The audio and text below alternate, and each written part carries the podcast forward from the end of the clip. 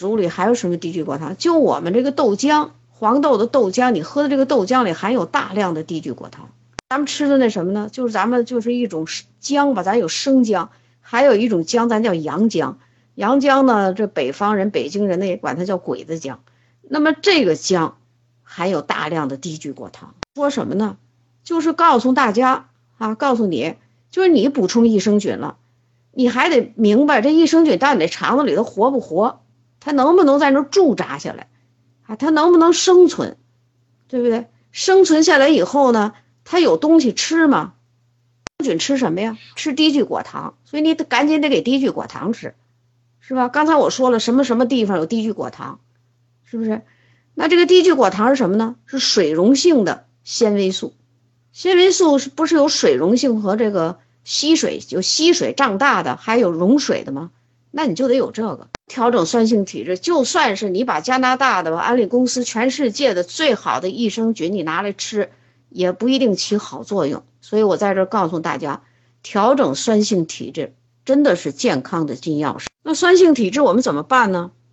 啊，下面呢我给大家说了这个几个简单的几个几几句话吧，你好好记一记啊。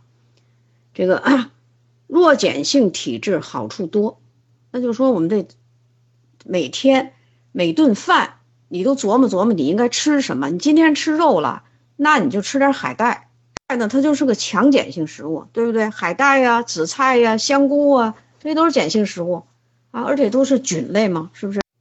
啊，那怎么碱性体质有什么好处呢？第一，保持血液低粘度，营养吸收，废物排。二句话，与菌共舞，与菌呢，细菌的菌呢，与菌共舞啊，好坏分，五脏六腑保平安。第三句话。没处反应正常行，神清气爽，好舒畅，免疫正常，避灾难，有病恢复也快快。大家记住，管住嘴，抬起腿，啊，健康的金钥匙掌握在自己的手中。专家提示，专家提示啊，这世界卫生组织专家提示，三十岁以后严格控制饮食，适量运动，酸碱平衡。将给你日后带来丰富的健康财富。那我们这个课呀，就讲到这儿啊。现在我们从这个三点多、三点零几分开始正式讲课，到现在我们已经是讲了一个半小时了。很多朋友呢就关注下一次什么时间讲课呀？我明天啊要出差飞这个昆明去参加一个自然疗法的研讨研讨会。我们下次讲课呢？可能就放在八号、九号的这两天，有可能是九号，就六月的九号。这几天，大家把我们这两天讲课的笔记整理一下啊，这个大家互相的往脑子里记一记。然后我们群里头呢，照常开放啊，由我们的几个老师呢负责来解答我们的问题。这个其实你提的那问题啊，我还是对这个提出问题的朋友有点要求。你比如说，你现在给一个人咨询，或者你咨询你自己。你起码要写清楚年龄、性别，啊，医院诊断什么病，是吧？他有什么这个现状很重要。他同样都病毒性感冒了，那个住院去了，有的甚至于都糊糊涂涂不清醒，也有的呢就病毒性感冒发点烧还能正常上班。所以你把这个状态要表述清楚。你现在给他吃什么营养素了？就是你给配方是什么呀？你写出来。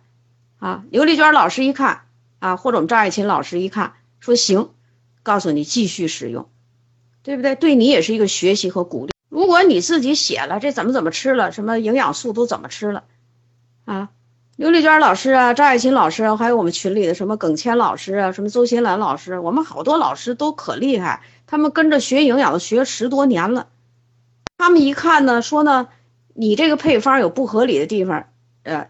需要怎么修改？只给你提一个修改意见可以了。你的问题连锅的端给我们这些老师，啊，啊，这是又说一个，这些老师在群里面解决问题。另外一些人呢，你也别横插一杠子上来给一个什么什么指导，你可以就是给他在下面指导一下，对不对？说说你的朋友，你给下面指导。我们更希望是什么样的人？一般问题自己解决，特殊问题。我们这些老师呢，就配合你解决。疑难问题，我会协助这些老师们，就是给解决。啊，这个大家呢也要关爱别人，关爱自己的同时，也要关爱别人，不要让这些老师们太累了啊，太疲劳了。我们这个群里的人呢越来越多，所以大家呢一定要遵守群规啊，遵守群规。今天呢我们的课呢就讲到这儿，好，谢谢各位合作，好，谢谢。